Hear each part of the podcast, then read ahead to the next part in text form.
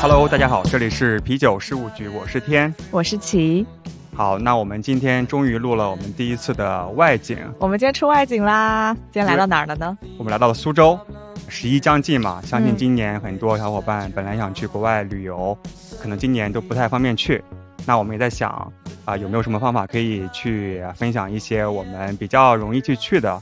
今年的一些啤酒旅行的城市，对，所以我们今天来到了苏州，而且我们在上海嘛，苏州比较方便，高铁大概半个小时就到了，所以我们第一站先来到了苏州。对，正好也是今天来看看我的一位老朋友 Jack。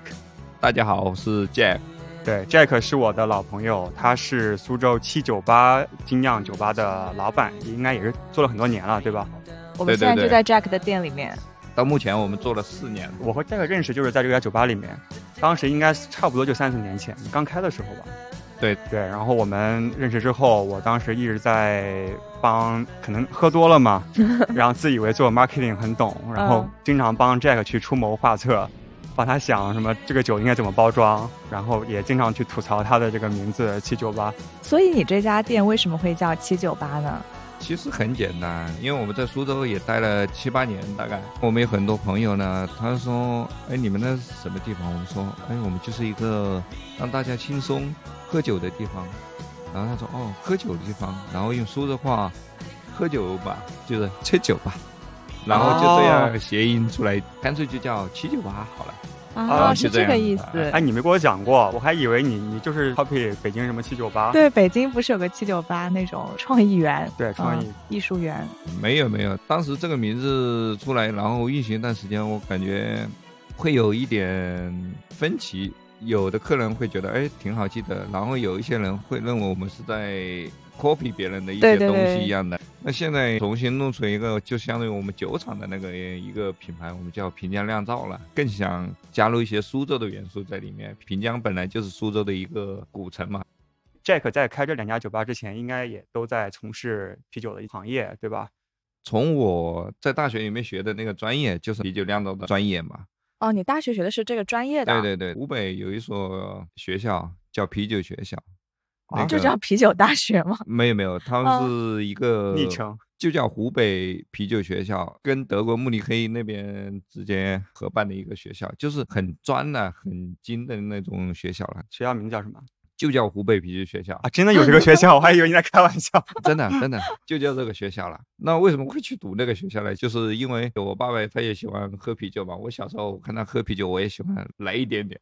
听我家里一个亲戚说，哎，他说湖北在武汉有一所学校，啤酒学校，听说那里面学生出来很好找工作哎。然后当时，哎，我很像亲戚说的话，就是为了找工作。对对对，当时就是为了那么纯粹简单。然后其实我更想是去学。什么计算机专业啊，那那种啊，因为我对那个那时还是比较有一点兴趣。然后后面我们这样学那个吧，出来好找工作。但一般不是家里都会说学计算机，对啊，会学计算 机会比较好找工作啊。对，学计算机，家里说啊，学计算机人太多了。那是哪一年？零一年，那个时候应该应该学的人。可能刚刚开始起来啊，第一次那种互联网热，当时那个泡沫刚刚就结束的时候，对，所以你就另辟蹊径去学了啤酒。对，你们学校人多吗？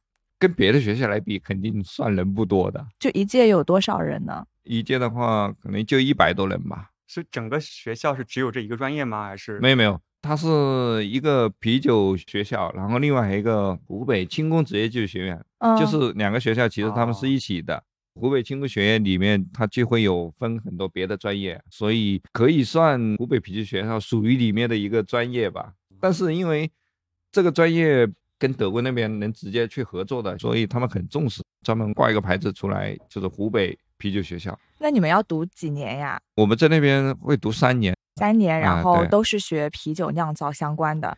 对，我们学啥呢？我们会酿啤酒。对，当然是酿啤酒了。那我们会很系统的一些学习啦，比如说我们从原料的水呀、麦芽呀、酵母啊、微生物啊，包括到后面的包装技术啊，包括一些能源的技术啊，都会学了。然后我们还有一个非常好玩的事情，就是每年会学半年，然后另外半年我们去工厂里去实践，嗯，然后去工厂实践，就是哎，我们去看看跟平常我们在书本上学的会不会有一些差异啊？会会有吗？肯定会有一些差异啊，因为那时候我们的教材那些东西呢，直接来自都是德国那边的，德国那边他们直接把它翻译成中文。随着一些技术的更新换代嘛，有些东西我们再看到，哎，在啤酒厂里面并不是那样的。比如说，我们之前在书上看到，哎，最早的酿啤酒我们会有前窖池，就是一个很高很深的一个池子。嗯。那麦子好了之后会打进去，打进去，然后人就在上面撒一点酵母啊，把酵母丢进去啊，然后周围环境啊很脏很那个的。但我们实际上去工厂看呢。哎，看到有那样子，但是我们去看的时候，呃，我们去那个时候，他们已经不用了那个，都是不锈钢发酵罐啊，就不用发酵池了，发酵罐了，现在都。对，现在都是发酵罐了，因为发酵罐密封嘛。对，发酵池怎怎么弄？那蓝比克嘛？野生菌，类似蓝比克的。啊，OK。对，其实蓝比克那种可以说又恢复到最原始的那种，但是。我要特定的环境，我不可能说我随意一间房子我去酿一个蓝比克，那可能也酿不出来嘛，对吧？嗯，你们这实习是去什么酒厂？第一次我去的浙江那个雁荡山啤酒厂。雁荡山在温州啊？对啊，对啊。啊，我是温州人。对啊，那里有雁荡山啤酒，雁荡山啤酒，还有什么双鹿啤酒？我都没喝过。双鹿啤酒，对，都是温州的。对对对，都是温州的。嗯。就比较清爽一点，因为雁荡山那边不是有山泉嘛？对对对，就是水用的比较好。他们啤酒说山泉水酿的。没想到雁荡山啤酒这么有名。在那边特别好玩的事情是什么？当然这说出来，雁荡山那个领导听到了可能会。没关系，我我们节目不火，他听不到，领导不会听的。就是就是晚上嘛，晚上我们去车间里面去转转，那些师傅嘛，他们在那边上班嘛，然后看见我们来了，他说：“哎哎。”小伙子过来，我说过来干嘛？然后他 拿喝啤酒啊？对啊，就我们洗衣的红色的那个大桶，塑料桶，哎，塑料桶，哎，他接两罐啤酒。他说：“哎，小伙子，走，我们去旁边喝一点。”拿那个大桶去，直接从那个发酵罐里面那边放出来。哎，但是那个酒喝起来还真的还是蛮好的，因为直接从很新鲜嘛。其实啤酒就是要喝新鲜的嘛，直接放出来，然后弄点小菜，大家吃一点，喝一点，哎。还挺舒服的日子，真怀念那时候。对，所以你们一开始学的都是那种工业酿造的一些技术，是吧？当时应该没有什么精酿概念。当时，哎，当时没什么精酿的概念啊。反正大家就知道，哎，酿啤酒一个，其实现在精酿跟原来工业啤酒两个的工艺流程其实也是差不多的。嗯。只是因为受众的群体不一样。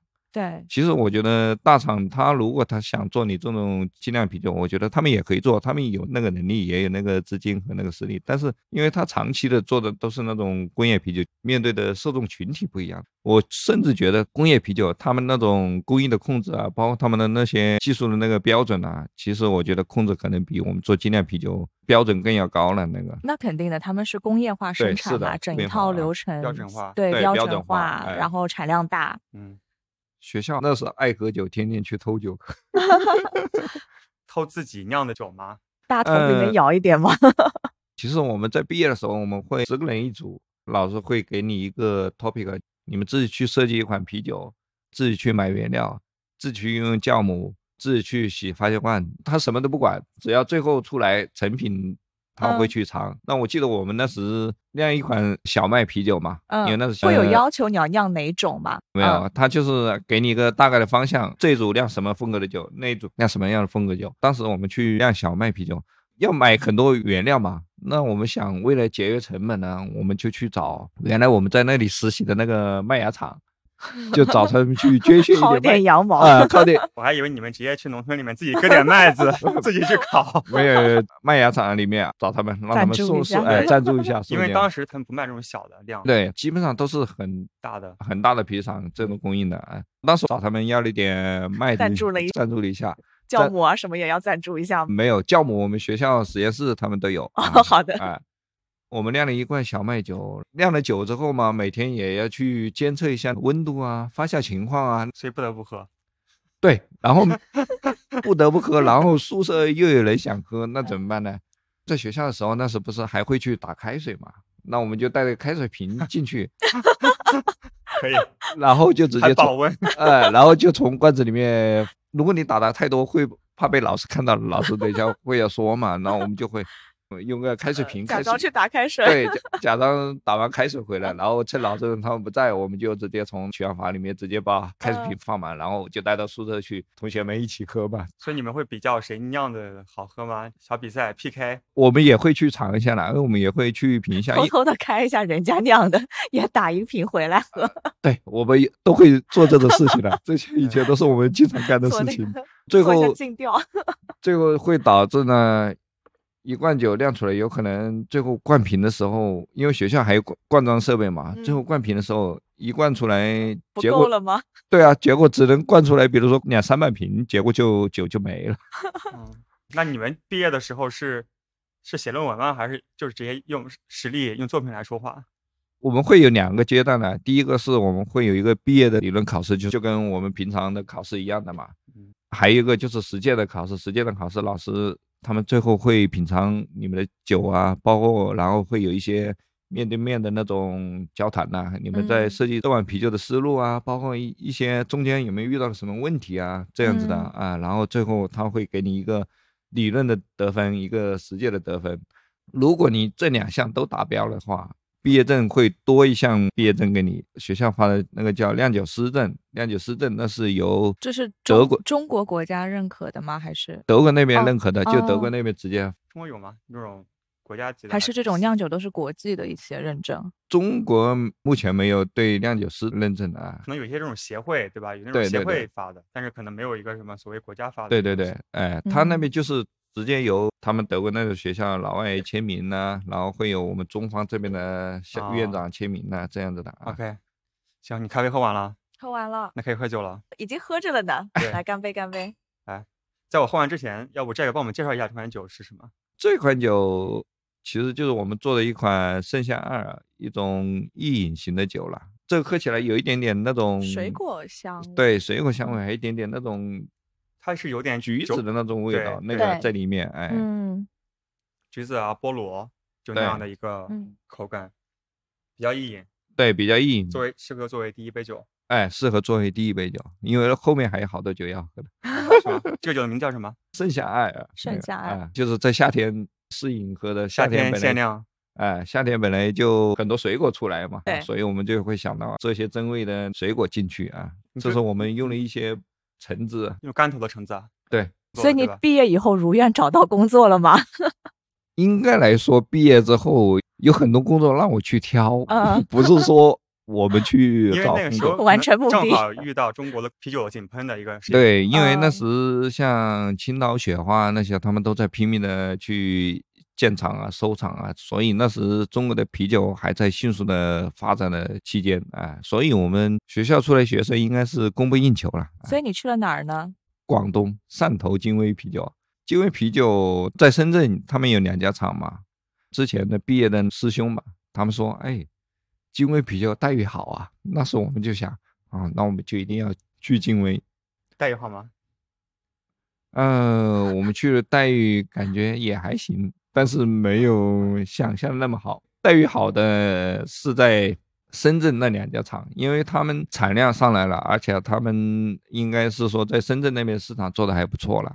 我们的校友就说师兄嘛，他们一个月加加班随便拿到手，差不多七八千块、一万块钱，在那个年应该算挺高了吧？对啊，那算挺高的，所以所以我们当时就挤着头皮说，哎，我们要去金威啤酒，那时。什么青岛啤酒啊，那些什么东西来招聘啊，我们都不去，我们 就等着，哎呀，我们要去精卫啤酒这样子。嗯，小而美的公司，但最后应该都被青岛什么雪花收购了吧？对对，目前都被雪花收购了，真 的。所以你们现在学校还在吗？还在，但是好像目前学生找工作也不是太好，因为随着工业啤酒下降啊，像雪花啊，他们都关了很多厂了。工业啤酒现在在中国是一个下降的趋势吗？是有点下降趋势，然后另外一个像雪花、青岛、百威，他们现在也在做资源的整合，他们会去关掉周围一些小的厂了，因为周围一些小的那种厂，比如说它的那个产能不是太大，对，然后因为设备也比较老，然后它会因为能耗比较高嘛，会建一些比较大的厂了，像百威。他们那个莆田那边，他们在拼命的扩建，对，一产量年产量一百多万吨呢，一百多万吨。这以前我们的概念是啊，太大了。以前我们在能做个十万吨，我们就觉得哎，啤酒厂嗯很大了。对，百威之前全国最大的酒厂在武汉，对，后来他们做了这个莆田就。超大是的，所以我理解的是，这些酒厂想要做更多那种自动化的一些生产，然后提高规模，而不再需要那么多的人力了，是这样吗？而不是说整体的销售趋势在下降，不太需要销售也在下降，销售的也也在下降，但是在里面的话，精酿啤酒的比例在每年在每年在升高增高很多，所以说虽然就大家就是喝啤酒的总量变少，但是大家的选择其实会越来越。个性化越来越注重精酿啊，像这样一种高端的这样的品质。嗯，哎，是的，是的。那你们当时那届的同学们现在还在从事啤酒行业吗？还是说大家都去各个不同的地方了？有一部分还在从事啤酒的相关的专业，比如说有的去了一些设备厂啊，比如说有的些在做一些梅制剂啊，比如说有的在做一些麦芽的那种厂里面去，还有一些。在啤酒厂的，然后现在都是领导了 是不是特别后悔出来创业？是的，特别后悔。所以大部分还是做跟啤酒相关的事情。对，国内的话，除了湖北那边，还有哪些啤酒学校或者是酿造专业的一些学校？在无锡有一个江南大学，江南大学他们也有一个酿造专业啊。之前是什么什么轻工业的，也是轻工业。对对对，叫无锡轻工业。对，然后现在是叫江南大学嘛。嗯，然后 好容易让人想到江南皮革厂，又你们温州的，对我们温州的。我们经常去别的皮革厂里面碰到一些新的同事啊，他们有可能就是江南大学啊，还有山东青岛那边，对，就那个叫什么，也是轻工业学院。对对对，整个全中国可能就三所，就深入的去对啤酒做一个深入的学习的那种专业了。所以你会推荐目前对啤酒感兴趣的，可能是高中的一些同学们。高中大家可能还没有功夫在喝啤酒。对，但是开始向往这个啤酒这个东西的时候，可能还没喝过啊，因为毕竟未成年嘛，对吧？肯定还没喝过。你会推荐他们去学习这样的一个专业吗？还是说有其他的一些途径？如果你真的对这个有兴趣，我觉得去啤酒学校去学习做 craft beer、microbrew 这种，我觉得也还可以啦。是不是算是降维打击啊？就是。会非常系统的，因为我们之前聊到嘛，就很多做精酿的人都是先从自己家里家酿开始，然后就爱好者对对，然后自己在家哎酿的不错，然后慢慢的做成了自己的品牌嘛。好像就是科班出身，科班出身的对比较少吧。在我认识的群体里面，有很多都从啤酒厂里面出来的，他们想做一些不同的那种嗯啤酒。还是踩着那个啤酒的梦想了，因为我们那时去学那个专业，想着哎，不断的去发展啤酒的一些技术啊，包括每年啤酒的技术都一直在更新呢。最开始设备很大，一锅一百吨，那个糖化锅差不多二十米宽这样的。嗯，那随着现在技术发展，别人可以做到啊，我一次出来我可以做一百吨呢，做一百吨，我可能我的设备也不大，我的设备可能也就。差不多三十个平方吧，就这样，就连续的糖化的技术了。所以你从那个金威啤酒离开之后做了什么？其实我那时就跳槽到苏州这一家啤酒厂。苏州有一家啤酒叫中比啤酒。那中比啤酒呢，它是台湾跟比利时结合的一个啤酒厂，在这边，哎，他们想做一些比利时的那些啤酒。在之前，大家一直啤酒很多都是用玻璃瓶灌装的。他们推出来会用塑料瓶灌装 PET，那为什么之前大家不推 PET 呢？是因为之前的技术他们没有达到。啤酒最怕的是什么？最怕的氧气，还有那个阳光。PET 你这样看起来是不透氧的，其实是透氧的，氧气是可以进去的。那一项技术他们会有一个纳米的涂层在那个 PET 那个里面，所以会阻止二氧化碳溢出，氧气的进入。那家厂他自己有自己的生产的原材料，他们的专利，对他们的原材料啊出来的那种瓶胚啊，后面很多都卖给可口可乐啊、百事啊，他们去灌，从一家酒厂变成了一家包装厂，就是卖给他们那个去灌可乐，还有农夫山泉啊，反正就是也挺赚钱的是吧？哎，对他们很多东西都是用那个塑料 PET 来包装的嘛，这样子。OK，接下来应该就是开酒吧的故事了，是吧？接下来应该是我去了上海一家公司里面做一些就 micro blue 那种设备了。真的启发应该是从这段时间，在那家公司我们主要做一些那个精酿的小设备嘛，会有很多客户，他们是来自国外的客户嘛。国外的精酿酒厂，对，国外的精酿酒厂会来参观一下我们的工厂，还有看一下他们的设备制造情况怎么样了。每次来呢，他们会带他们自己酿的一些啤酒会过来，他们就把啤酒拿出来，还每人发一罐，我们。边聊边喝了，嗯，所以你是从那个时候开始接触精酿啤酒这块？应该是从那个时候会受到一些启发，因为原来也知道一些呢，但是没有真正的去研究这个东西。从它的生产工艺生产的角度来研究。对对对对，哎，然后这个时候呢，就会喝到各种各样的 IPA 啊，包括一些别的风格的酒啊。那这样的话，我们我我就在想，哎，他们是怎么酿造的？是不是跟我们之前学的传统的那种酿造的方式会有一些差异呢？所以有什么差异啊？我很好奇。差异很多，比如说工业的啤酒酿造，我可能在酿造过程中我会加一些大米啊、糖浆啊这样的进去啊。那我们在精酿的啤酒酿造的过程中呢，我们会做一些，比如说 IPA，我们会做一些干头的酒花呀。干头酒花在以前我们传统的工业啤酒里面，我们基本上。就是根本就没有那个概念，酒花我们就是要去增加苦味，我们要去煮沸，在煮沸的过程中用，而不是说在发酵的过程中我们去做干头去增加水果的香味啊，在之前的概念是完全没有的，包括一些酸啤的概念，哎，之前我们在啤上哦，我们喝到酸的我们就说，哎，啤酒坏了，肯定是染了菌。然后以前我们在啤酒厂，我们特别最害怕的就是啤酒酸了，为什么？因为啤酒酸了。要不就是乳酸菌、四联球菌，这种菌是很害怕的。如果你一旦你的系统整个染上这种菌呢，那你可能清洗很麻烦，对吧？对，因为在啤酒厂，因为很多会造成交叉感染嘛，可能说这个啤酒厂可能就要停半年的这样子的。所以做精酿跟传统的工业啤酒就是完全不同的思路。对对对，做精酿啤酒呢，我们可以脑洞更开一点，我们会。然后你大学学的那块更多是工业啤酒这一方面的一些。对，就是学的一个。但其实原理都是一样的，对吧？对对，原理就是酿造过程中哪一步，比如说四十五度啊，我蛋白休止啊，以及它背后的一些原理是什么？可能科班出身的人对背后的一些什么化学反应啊这些原理会有这些了解。是的，是的。大家都知道精酿就是。有各种变化，你刚你那个我们那个老你老用的那个词叫什么来着？嗯，千变万化。千变千变万化。对 对，因为我们都知道精酿啤酒非常千变万化嘛。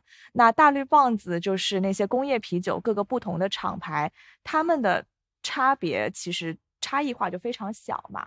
对对吧？就是他们的差别会体现在哪里呢？没啥差别。哦。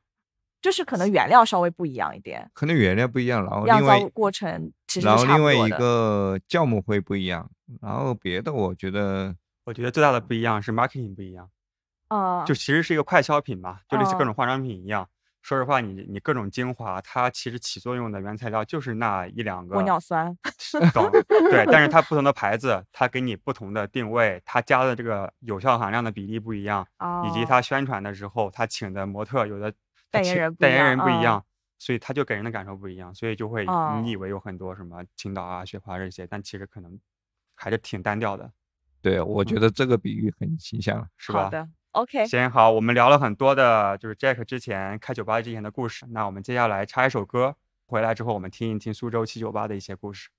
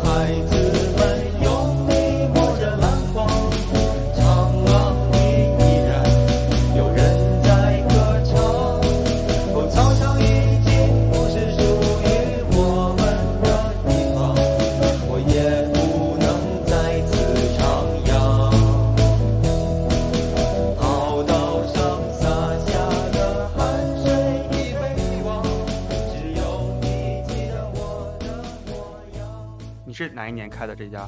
是一六年八月份开的这一家。我大概是一七年这时候来的吧，当时就是在这个。当时你为什么会选这家呢？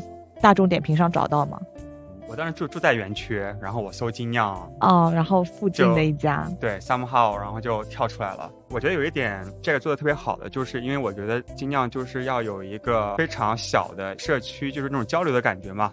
我每次来，其实之前有几次也没有给 Jack 讲，但是我只要一来，他都在店里面，他都在坐台或者是嗯，对，在那边和大家一起聊天啊之类的。然后我记得我上一次上上一次来的时候。当时是好像枇杷的季节，当时我带朋友来这边喝酒，就在室外里面坐着。他说：“哎，我刚买的枇杷，什么朋友给的枇杷。”对对对，其实也不是我买的，也是我们的客人他带过来给我的。精酿酒吧，一个是给大家喝的好的酒，另外一个就是大家有一种感情的交流在里面。你来这里喝酒，哎，大家都认识，然后在品尝过程中有一些开心的事或者不开心的事。大家都可以去分享，更是一种相当于情感的寄托吧。对，我高中是在苏州上学嘛，然后所以我其实之前每次高中的时候回苏州就有一种回家的感觉。但是后来大学毕业之后啊，其实和苏州的这个感情是有点越来越疏远的。但是自从发现了 Jack 这个酒吧，我每次有点想回苏州的感觉。可能一个是见一见高中同学，第二就是想，而且我每次来一定要把他约在这里。对，所以我觉得就这个这一点做的特别好。那我们讲一下这边的酒吧，因为我一进来其实还蛮被这个酒单吸引的，上面有很多苏州特色的，就是就名字就还蛮有苏州特色的，比如说什么苏州大道啊、苏绣小麦啊什么的。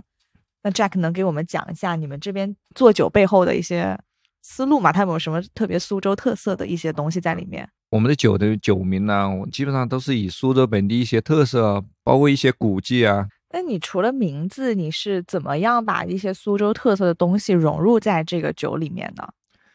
比如说，我们有一款酒叫干将莫邪。干将莫邪，对，哪几个字啊？就是干将，干将。嗯，他那时造剑嘛，造那个剑，然后为了练出那个剑，他不断的去使用各种方法嘛。造成那个剑呢，后面是很厉害的一把那个剑了。那我们那两款酒的设计的风格呢，一个是比利时双料，然后一个是那个相当于烈性棕色二，酒精度都会很高，都是在九点几度。那这就有一点故事的色彩在里面了。所以很多人一看到干将莫邪，这不就是苏州的那个故事吗？然后我说是的，哎，这款酒很烈，跟他们那个。故事有一定的，就是从这边故事得到一些启发，在想怎么样能够能够把酒和故事更好的融合在一起。对，我觉得精酿啤酒呢，更精髓的部分就是根据当地一些特色啊，包括一些故事，包括当地的一些特别的食材啊，如果能融入过来会更好了。马上要变凉，要到秋天了嘛，在苏州会喝那个桂花酿那个酒，嗯，对，哎，那后面哎，对对，桂花冬酿酒。或许也会，其实我们之前已经做过了，我们会做了桂花小麦，桂花其实卖的也非常不错，包括现在还有很多客户在怀念了。我们也会做一些相同的结合体在里面，就是一些季节限定的东西。对，更多的部分是融入当地的一些特色在里面了。我觉得这是精酿啤酒的文化的那个精髓了。那讲一下我现在喝的这杯叫小娘鱼 IPA，小娘鱼什么意思啊？小娘鱼其实就是来形容苏州的小姑娘，长得很娇小、很漂亮的意思。这款酒呢，你一入口呢，你会觉得略略带一点苦味，但是会有水果的香味在里面，然后会有一点回甘在里面。嗯，我觉得闻起来就是那种很有果香，然后有一种那种青苹果的味道。然后回味有。一点点苦，所以我们觉得这款酒为什么用小娘鱼，就是形容苏州小姑娘回韵会起来会啊，蛮喝起来蛮清新的，然后又有回味，然后而且酒体很好看，又有层次，你看就是很金黄透明的，嗯，对。我喝的这个叫做 N C I P A，对 N C I P 是什么意思啊？N C 啊，有客人给另外一个解释叫脑残 I P A。其实我们更想定位一个 New Chinese Style 的 IPA 嘛，哦，啊，就就是 New Chinese Style IPA，对，就是仿照 New 英格兰的那种风格了。那我们会选用不同的酒花，当地的一些那个燕麦了。哦，有燕麦在里面。对，酒花的味道特别重，就特别的 hoppy，而且是浑浊的，所以应该是放了很多料酒花在里面。对，放了五种酒花在里面。都是产在哪里的酒花？中国产酒花吗？中国也产酒花，但是就青岛大花，对，青岛大花拉格的一种，就所以就对香味不是那么突出了。那个，嗯，所以现在做 IP，大家还是很多都采用美国或者新西兰的酒花。这可能是和气候吗，还是什么种植的技术有关系啊？就是中国这为什么没有？我觉得会有三个方面的影响了，一个是气候的影响了，另外一个就是当地的一些土壤啊，包括另外一些种植技术的影响呢。因为你想一想，在国外，如果精酿啤酒发展很好，那是不是需求酒花就很多？那种酒花的人他是不是能赚到钱？那能能赚到钱，他就会去引进技术，不断的去扩张它的规模。中国之前传统我们喝的都是拉格，都是那些大厂，他们的需求其实很简单，酒花就是用新疆大花啊这些东西，他们觉得 OK 啊，没问题啊，所以我觉得就是会造成的。我们在做 IPA 啊，做各种特别带水果味的那种啤酒用的酒花，可能都是来自国外的。嗯，当然了，我们也很希望，比如说在新疆那边种酒花的那些人，他们会去引进一些更多的。新的品种，其实我们很愿意，也很乐意去用中国自产的一些酒花，包括一些中国自产的一些原料了。但是我觉得需要整个市场的一个逐渐的一个完善，逐渐的成熟，然后整个产业链就形成一个比较好的一个循环嘛。对，所以并不是这个不想用中国的酒花，这是可 能目前没有合适的，对吧？对对，其实我们现在目前也有用一些国内的酒花，比如说我们的拉格的啤酒啊。其实我们用用起来，我感觉差异也不是很大。我觉得客户喝起来，他们都觉得还不错，接受度也挺高的。拉格就是我们平时喝的那种工业啤酒的，就大部分都算是拉格嘛。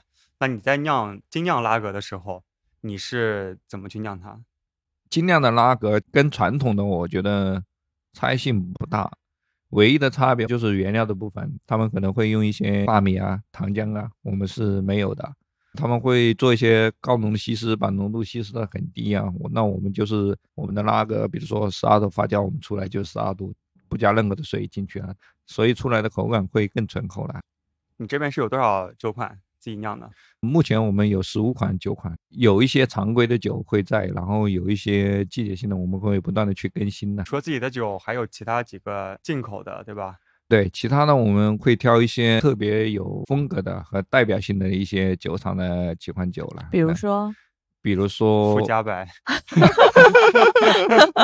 对，刚才我们去呃楼下，发现冰箱里面躺着几瓶富家白，一六六四，一六六四。对，为什么会有这些酒？其实我很不想卖这些酒。其实包括我的冰箱，我想。甚至连冰箱都不要，包括我另外的平江路店那边冰箱，我们现在都没有，瓶装就全部撤掉了。那这边为什么会有呢？因为这边有些客人他们来了，他说：“老板，给我来几瓶福加白。”然后我我们有跟他去推荐，哎，能不能尝尝我们的生啤比那个更好？他说。我是有原则的，我只喝福加白。哎，我只喝福加白。对我懂精酿，哎，我懂精酿。你别这样子，要被喷的。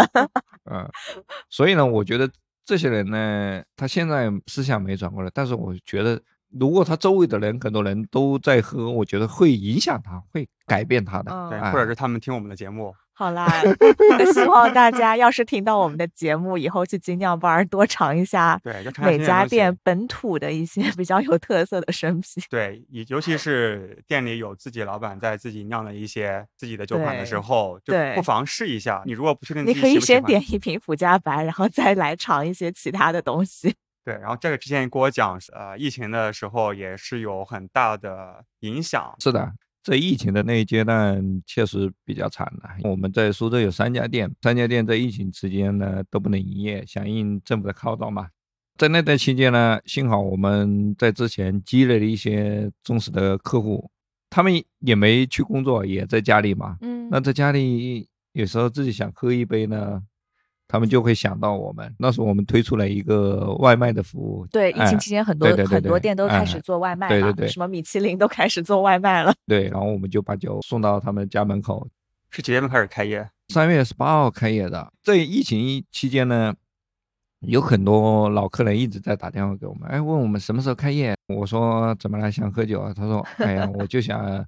喝点酒，跟朋友们聊聊天呢。有的客人他在家里跟朋友来聊天呢，有家人呢，小孩在，有可能也不是那么太方便嘛。聊一些什么 男人间的话题嘛？所以他就想想到我们这一个场所嘛，约朋友来喝喝酒啊，然后聊天呢。我觉得还是蛮舒适的一个环境的。疫情那天我们一刚开始开业的话，自己都吓到了，四五十个老外那天。我们都有点开放，我们在想，疫 情好像还没结束啊，大家就出来拼命的喝酒，有点怕怕的。后面来了几桌中国客人，他们一看见，哎，全是老外，然后就哦，吓得赶紧扭头就走了。我想追也追不上，但是我想说的是，因为疫情的原因，大家在家里待久了，需要一个时间跟朋友出来聚一聚。聊一下大家在家隔离的怎么样？对，聊聊天呢，你跟朋友来聊天呢，或者你没有朋友你自己来聊天呢。老板在，你跟老板聊聊也行呢。有什么开心事、不开心事啊？所以可能有百分之五十以上都是老客人这样的。所以你们这边的客群大部分还是老外吗？老外跟中国的客人差不多一半一半的嘛。还是男生偏多？对，男生偏多，女生偏少。所以我们希望更多的女客户，比如说齐。对，可以把小姐妹多推一推。嗯，好的。其实你们这边有些酒款还挺适合女生的，比如说什么草莓啊、梅子啊之类的，这可能比较吸引女生的一些。对对对，口味。昨天晚上一个小妹妹，应该是叫我不知道小小妹妹、小姐姐，现在都叫小姐姐，叫小姐姐，但年龄可没没有我大呀。啊，反正都叫小姐姐。嗯 啊，好，她过来，她说，哎。你们这里有没有鸡尾酒啊？我说不好意思，我们没有鸡尾酒。他说你们这里有没有什么适合女生喝的酒？我说有啊，我们有树莓啊、草莓啊这种果酒啊。然后他说，哎，树莓那就来一个。喝完他说，哎，还不错，跟鸡尾酒喝起来类似，就说完全一点。呃，喝起来就像不像啤酒是吧？对，喝起来就像好喝的不像啤酒，好喝的不像啤酒，就像果汁。哎，这个你到底是开心还是不开心？我我当然开心了，我当然喜欢更多的小姐姐来我们这里了。对，所以大家对啤酒目前还是很多人都有一个偏见。对，我觉得入门可能还是会，比如说那种果味啊什么的，会比较吸引人吧。但是你真的进入了精酿的世界，你会发现，像我的话，我就是更加爱上那种 IPA 或者那种比较有苦味的一些味道。嗯，对，其实苦味挺好的。就平时我们不喜欢苦味，但是生活就是苦的呀。我觉得可能也是年纪大了 小时候就喜欢吃那种甜的高热量的东西。是，就在苦里面，现在越喝越苦，苦里面带着甜。对，它不是一个单纯的苦，它是一个有比较丰富层次的苦。是的，是的，建议大家去多去尝试一些自己尝试的一些东西。要不我们介绍一下这个酒吧，这个酒还挺有意思的。这款酒我们叫大白兔世桃，为什么叫它大白兔世桃呢？我们在做世桃的过程中，我们会增加了一些大白兔奶糖的。你有把大白兔奶糖放进去吗？对，我们有买一些那个糖，然后包括自己熬了一些比利时糖，放多吗？放的还是有点多，所以喝起来会有浓重的那种奶糖的味道。这个就很网红款的，因为上海之前不是开了那个大白兔奶茶的那个对 pop up 的店，就是排队的人超多。就下次你可以做 crossover，女生可以买大白兔奶茶，男生可以买大白兔啤酒。对啊，多好！来，你把你那个小本本来，我们来请 Jack 帮我们 去宣读一下他的一个作业。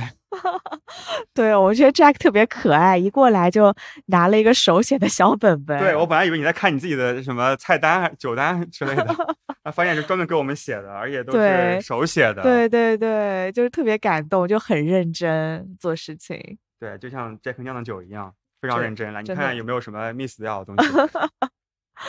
Jack 可能是我们真的最认真的嘉宾。是的。谢谢谢谢。对你，你之前没有回复，我以为是你没看，没想到你是在默默的赶紧去 做作业了。对，做作业嘛。其实我自己的从一路职业下来，我觉得我自己是做一个那个技术出身的嘛。以前在啤酒厂也是管一些酿造技术的。那我们做技术出身的呢，我们就会对一些东西要求呢，我会比较严格、严谨、严格一点，啊，认认真一点啊。比如说我要做什么事情，比如说我今天要做烧烤，我需要什么食材，食材什么时候到，小本本列下来。对对，大概就这样的。包括我们在酿啤酒的时候，我们设计一些配方的思路呢，我们也是会前面第一次记下来。包括尝这款酒呢，哪些没达到我预期的，那我们会去针对。过程中全部的去分析，包括我们的酿造工艺的过程中有任何一点点差异，我们都会记下来。坦白讲，做精酿啤酒，它的控制跟传统的那个不一样嘛。那不一样，它会涉及到什么？因为我们这边客户很多的老客人嘛，有的老客人他就喝我们那一款酒，这一次他喝到，哎，那个酒跟上次喝的不一样。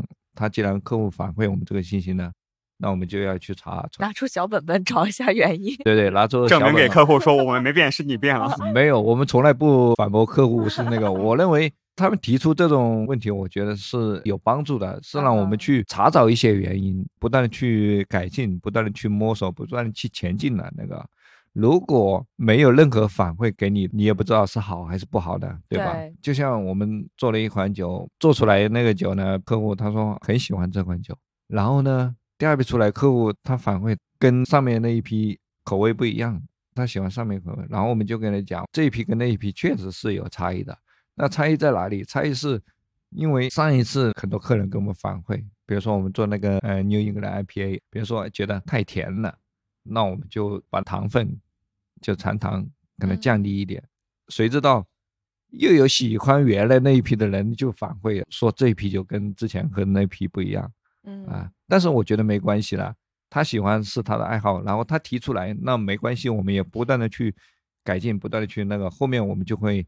这款酒可能就会延伸出来两个版本的，所以像我们以前 A 一 IPA 醉瓶浆会有醉瓶江一点零、二点零这样的版本出来。二点一、二点二。对，然后这样又出现什么问题呢？又出现有的客户他就弄不清楚，我上次喝的二点零、一点零、一点零、二点零到底啥区别？我觉得其应该有一些特别好的 solution，做产品优化迭代。对，要有一个什么 notes，A/B testing，然后有一个什么更版本更新的，对对，一点零什么修复了什么 bug，对，做一个做一个测试，看一下哪个反馈更好。对，所以不停的更新迭代优化的一个过程。你可以不要一点零、二点零，感觉好像是个升级，但其实不是升级。对对，其实我们不一样。哎，其实我们就是区分 A、B、C，哎，区分一些不同的，不同的版本。嗯，就是那个酒出来口感啊，嗯，香味啊，可能苦度啊，会有一些些差别了。行，那你接下来有什么新的打算吗？接下来打算说一个我自己的想法吧。我在国外看到一个新闻，在美国尽量他们推出了一款那个酒叫 All Together。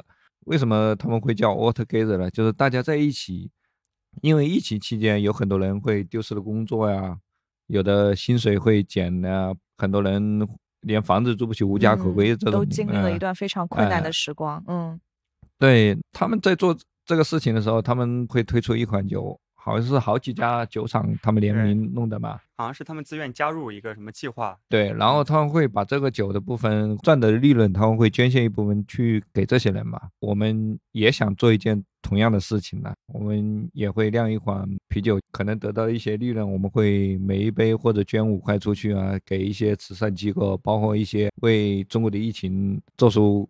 很多努力和贡献的人呢，不然的话，我们现在没有机会这么开心的来这里喝酒了。对，我觉得中国真的是这次疫情控制的非常好，然后很快现在大家都可以出来，能够就恢复的很快嘛，不像国外现在很多地方，但还是不能够聚集啊，怎么样子？真的背后少不了这么多医务人员，就大家的付出。对你这个酒什么时候开始酿出来？差不多十月份会推出来吧。哇，那你们会线上售卖吗？线上售卖我们还是只能来店里喝。我们暂时没有。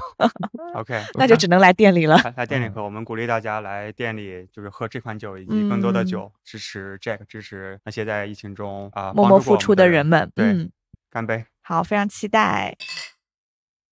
好，那最后请大家关注我们的微信公众号“啤酒事务局”。